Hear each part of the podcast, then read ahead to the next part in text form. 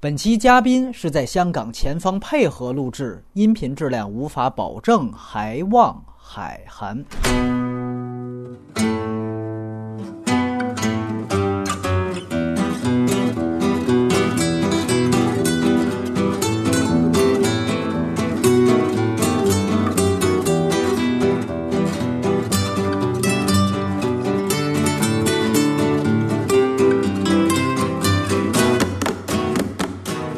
迎收听反派马后炮，我是秦晚，我是胶片，我是波米。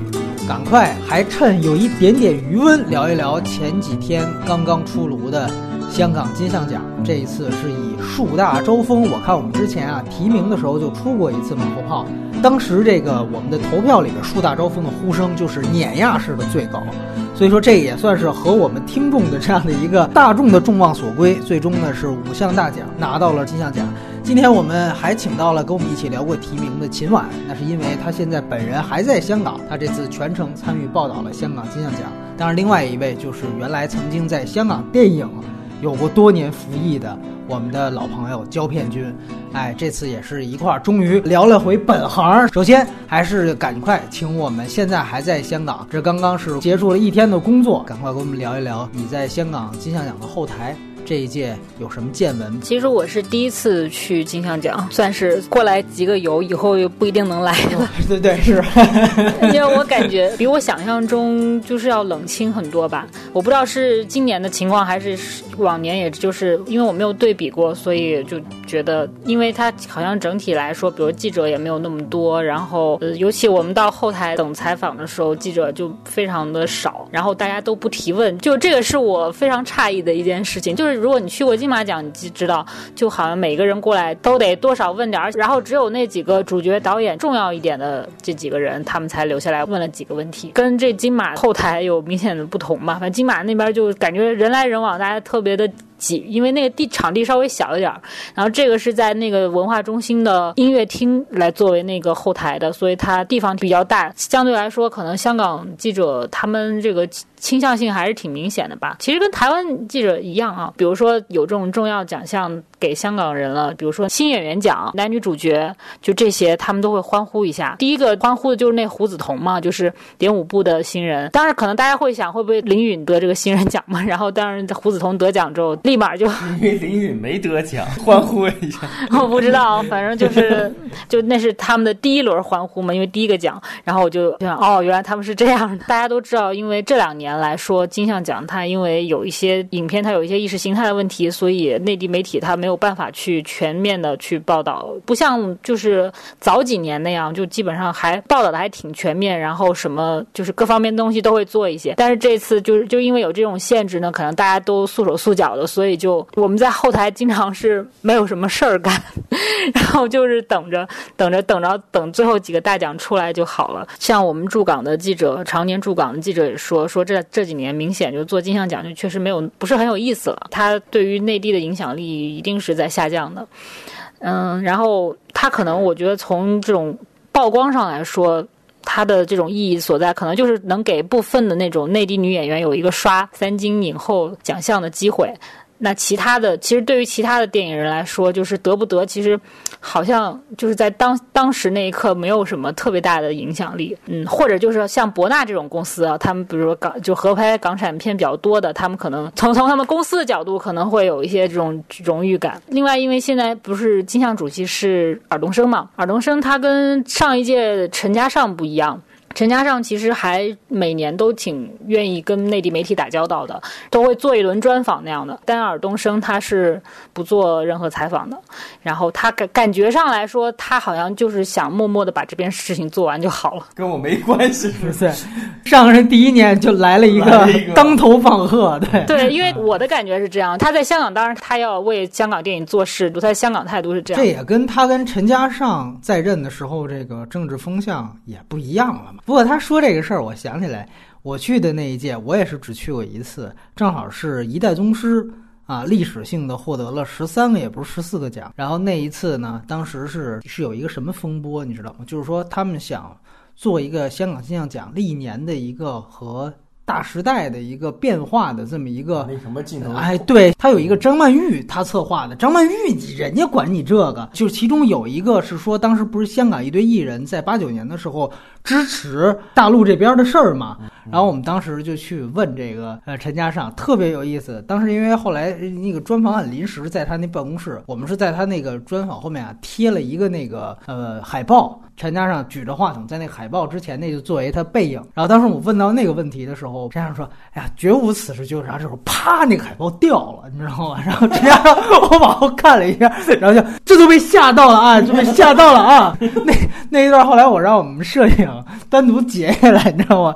至今都保存在这个 一我的硬盘里，非常牛逼的一件事情。插科一下，来胶片，呃，树大招风算是一个大获全胜。嗯，你怎么看这个事儿？我觉得他是实至名归的。就颁奖的时候颁到那个呃剪辑、编剧、导演的时候，我觉得就最佳电影是肯定没跑了，因为历年都是这几个重要奖项当中有两个能拿到的话，基本上最佳电影都会是他们，因为他是考虑一个综合评奖的一个水平在，他有自己的作者的创作在，然后它的完成难度也很大。说实话，三个导演在一块儿，然后要考虑各自彼此之间的联系，包括剪协调协调，它的制片的那那个方面也比较难，就是它各方面其实并不是一个简单，大家看起来就是舒舒缓缓的，有一些戏剧起伏，好像是一个很一般的港片。其实它的制作，我觉得它构思的东西就要非常精准，才能对接好，成为一个整体。嗯、它是三个导演的，它是很很独特的一个电影。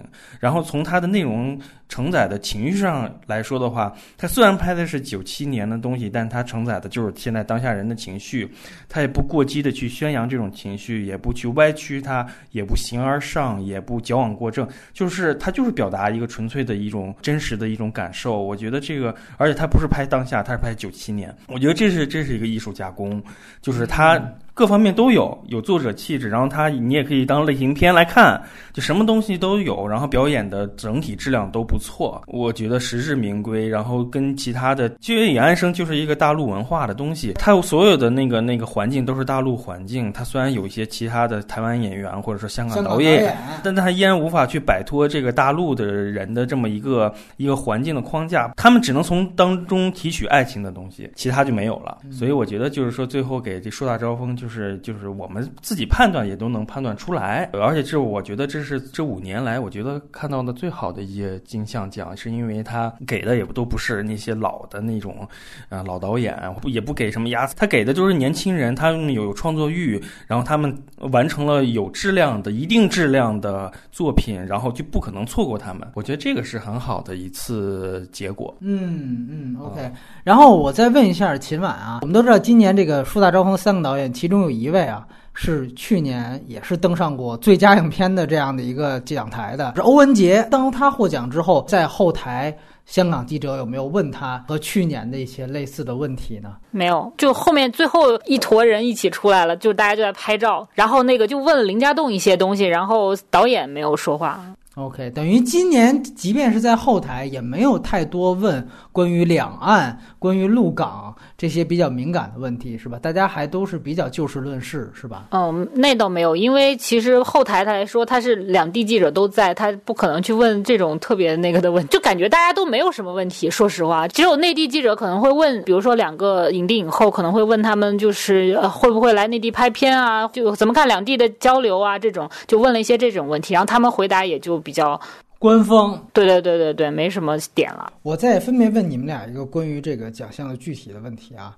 呃，问小婉的是这样，我就是让你聊一下这个今年的影帝吧，因为大家觉得呀，这个余文乐是不是还是挺可惜的？尤其是一念无名啊，这几天刚刚在大陆上映，包括我在这儿我也说了一下这个表演，底下确实一堆现在为这个知名叫好的，觉得这个应该拿影帝啊，今这次可惜了。当然，林家栋呢，可能感觉好像又是另外一种多年的媳妇熬成婆的感觉。你有什么想说的？因为林家栋基本上在颁奖前呼声就是最高的嘛，所以他拿奖也都很就是没有什么意外。但但我可能心里会更希望余文乐拿奖的原因是，因为我觉得他其实机会反而并没有林家栋多，我是这么觉得。因为其实余文乐他并不是属于说很早就被承认说很有演技啊，然后起码在香港的这个领域，他是这种帅哥偶像派的这种这一趴里头的。然后他其实确实能够拿出来的角色也并不多，像《致命与春娇》这个志明的角色已经是他很突出的一个了。然后这次《一念无名》，其实说实话，就这种文艺片本身香港拍的就少，然后又要找他来演，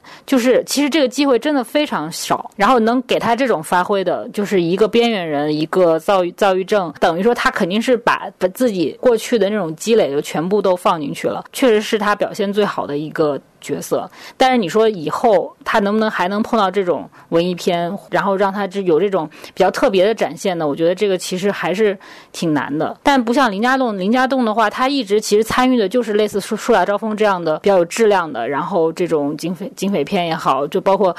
就是杜琪峰的电影也好，他其实就是一直在参与嘛，而且也是被认为是一个有有实力的演员嘛，只是说也是属于还没有一直没有得奖这样子。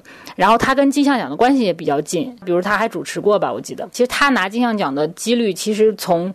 如果说拉长线来说，他其实机会可能比余文乐更多。就单独他们两个人相比的话，所以余余文乐这次没拿到，其实他之后也挺难的。所以看看他这个等演到第八次志明的时候，是 不是不是能够再有个戏什么的？对，其实志明前两部已经演的不错了，但是就好像也没有让他有没有入围，我好像都没有印象了。嗯。杨千嬅都拿了，他也没拿啊。嗯嗯，是。对啊，对啊。另外一个事儿是想问胶片啊，就是我们这次也发现，感觉整个这个金像奖名单里边，大陆人啊只有零点五个人获奖。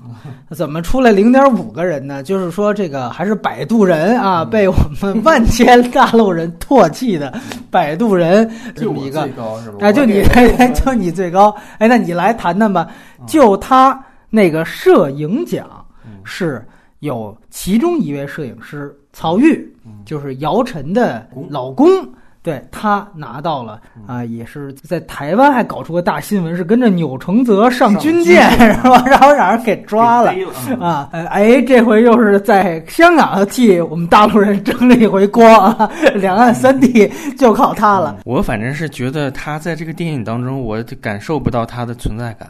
就是啊，你觉得这零点五拿都勉强是吧？零点五，我觉得他是那个沾了这个整整个制作的光，就是包那包德西肯定是那个香港摄影界的那个大奥斯卡呀，对对大咖级的人物。然后这个片子本身它就是通篇，我为什么当时我就觉得它还凑合能看，是因为整个制作是纯港片思维，包括它的摄影，它所有的摄影都是王家卫以前的那种路数。因为王家卫泽东他也拍喜剧呢嘛，拍的喜剧其实。剪辑的节奏什么的都是这种路数，什么天下无双或者东成西就。那那你你怎么看待这个这届金像奖？它只有半个大陆人获奖的事儿？我觉得有可能是拍摄的时候先找的曹郁，他是要肯定会会有一个大陆人的班底。那刚开始张嘉佳导演加上曹郁的摄影，可能是这么一个组合。然后到最后，因为大家也都各各种各种谣传或者什么样的，我这都是猜测，我没办法说是肯定的。那最后肯定是他觉得效果达不到王家卫自己的想法，那大家都在谣传王家卫自己上手拍，那自己上手拍，那肯定会有一个那个摄影的大拿来垫底儿。就是王家卫不存在的时候，这个人也能把这个电影搞定，对，就得达到这种效果才可以。那鲍德西他是那个也做过导演，什么都干过，这非常精通整个的香港，他那个这这种类型的东西他要什么。所以我觉得这个是给鲍德西，就是说，因为他是，嗯，我忘了其他还有几个哪个摄影的提名啊？我觉得还是说他比较是象象征着香港电影工业这种喜剧片的这么一个完成度。但是另外一个事儿就是两岸最佳华语电影这个事儿，两岸三地这个之前大陆影片曾经长期垄断，从《归来》啊，包括《一九四二》啊，嗯，对，《致青春》甚至都拿过。对这一届，结果三个。大陆的片子入围，其中两个跟冯小刚都有关系，一个他演的老炮儿，一个他导的潘金莲儿，然后还有一个火锅英雄。按说这仨片子在大陆乃至影迷的圈子里口碑都不算差呢，但是三个大陆片子入围，居然就输给《一路顺风》。哎，这个事儿怎么看啊？但是就凭这个。提名加上这个结果，你就能看到，就是因为有许冠文在一路顺风里，啊，许冠文这种咖级的人，这是所有的香港的观众都不可能呃忽视的，对哎对对对，都是那个那个喜剧大拿。然后，那他其他的几个作品当中，我觉得他们的，嗯，冯小刚，我觉得有雷同性在，就他的个人的气质的嗯东西。然后《火锅英雄》，我觉得可能有点偏，嗯对，有点偏。我觉得一路顺风可能是两个因素吧，一个是我我们肯定要投自己香港本土的更更有感染力的东西，二就是许冠文正好就巧了，就在这个台湾电影里，嗯它就是个台湾电影，但没办法，它就是有许冠文。那嗯大家这个倾向力就很明显就投了。金鸡奖颁一个最佳两岸奖，然后里面有个赵本山，我们也投一代宗师什么的，可能是这个思路在，我这是猜测，对。因为这次啊，我也看到很多这种言论，其实说说白了，现在感觉就是批评的言论，我觉得都没有什么太多新意了，嗯就无非就是说又是香港电影已死啊，香港电影这个药丸啊，到到底是药丸还是已死，这个还不一样的时态。哎，对，政治挂帅，反正如果这么下去，就是错误的路上越走越远。像这类这种言论，我不知道两位是怎么看的？胶片。就在我的看法来说，就香港电影已经死了。就是我是认为香港电影已经死了，但是它有工业特征在，就它毕竟是一个本地的有那个产业创作能力、有工业环境在的这么一个电影基地，所以说就是它每年都会有新人，但它现在是走到什么样的时间段，它有什么样特征而已。嗯本质上是已经死了，因为没有市场，必须得有香港市电影市场，你才会有香港电影的嘛。其实这个话题，我觉得是没有任何争论意义了对。但是就是说你，你发展到现在，你处于到什么特征，你把它真实的表现出来也是可以的。你既然有作者的，也有年轻人的，你包括也有一些工业上本土的东西，你今后该该去对该北上的北上，然后你想继续留在表达香港这种经验的和情感的，你就表达，这没有任何意义。就是大家应该把他的意识形态的东西更单纯一点看，你就看作者本身就可以了。嗯，我觉得是这样才是香港金像奖今后的这么一个气质在，而不是每次总是把一些视角都放在这儿。它如果整体质量就那么低，你就表现它这么低就可以。嗯这是他现在表达的样子，你不能用任何其他的以往的辉煌什么东西再继续框架他了，我觉得没有任何的意义。秦晚怎么看待这种现状？就是当天颁奖晚上的时候，就是问《七月与安生》曾国祥为什么就他没拿奖嘛？他老爹拿了，嗯，对，老爹拿他没拿，然后说是不是因为你拍的这是个内地片，所以就吃亏啊？然后，然后他也承认那肯定是有一点的嘛，但是他自己作为一个创作人，他不不能去 care 这种事情，所以所以就还是要。就是保持自己创作的部分就可以了。但是你从地域了上来说，你这种评奖来说，肯定他是吃亏的，因为你投票都是香港人，他这种这种地域的问题是没有办法去跨越的。就像影后的这个奖，那你说惠英红非得拿第三次吗？也不是，你给内地人也可以，就是这这种就属于就但没有特别突出。但是人家会说你内地人非得要连着拿第四次吗？对吧？对，对，你就每每方你都可以提出这样的说法，这是因为为这五个人没有说哪一个人特别突出。你要说一代宗师，那章子怡就是最突出的，那你没有办法，他是不是内地人，你都会投他。但如果大家差不多的话，给谁都行的话，那香港人投票，那一定是投给香港人更多一些。所以你要你要评价金像奖，你得看它的规则是没有改变，它的那个评选入围的影片的标准。必须是合拍片或者是本土港产片，只有这两种。然后投票的人也是那些就是香港的这些各个协会里的人，所以它的整整个的这个风向还是很好预测的。啊，都说香港金像奖这么不好，那么不好，金马好像也这么不好。我们骂一个奖项很容易的，今年奥斯卡不是还出了大现眼的事儿了吗？对吧？就是说我得说，那咱们看看咱们这个，刚才呃秦晚还说三金，那我我就觉得这个是不是都伪命题？我们这还一金鸡百花呢。是吧？你看看那是什么水平？那去年都知道，那都不是丑闻了，那都是笑话。就是谁到场我给谁，那个那个奖项可以现改，对吧？我就是为了圈粉。那你已经到靠卖奖的地步，一个国家我们说它不能到卖官卖爵的地步，一个奖项你就是谁来星光我就给谁，那太可悲了。对啊，所以我总觉得香港人永远他有一点点在奖项上的优越感，起码。我们再投出十年，我们是投出来的呀。你之前选了什么飞天，选什么焦裕禄，这这个那个，你那都是钦定的呀，对吧？我觉得就是在这样的一个情况下，咱们。作为大陆影迷，先不说谁什么人，你就作为影迷，我们这个奖项还不如人家那个，我们一直不如人家那个。没有任何就是政治意识形态那么过激的那些电影，其实还都有可能在内地上。对，其实像什么点五部，你删了战中也能上。对对对，一念无名应该也没有删节，反正是完完整完整上映嘛。就是说，他幸运是我也上，幸运是我对口碑也都大家也都会很都不错。你拍这些片子都可以，你像更早之前的《桃姐》这种，而且还有票房还不错的，在哪上这都是后来的事情。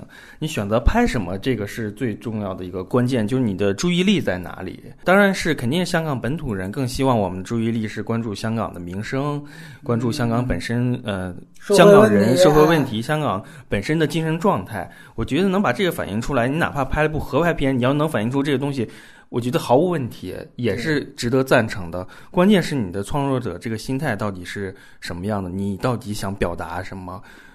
永远是这样。今后香港电影一定要归结到呃表达，然后这种表达，并且是整个他们的。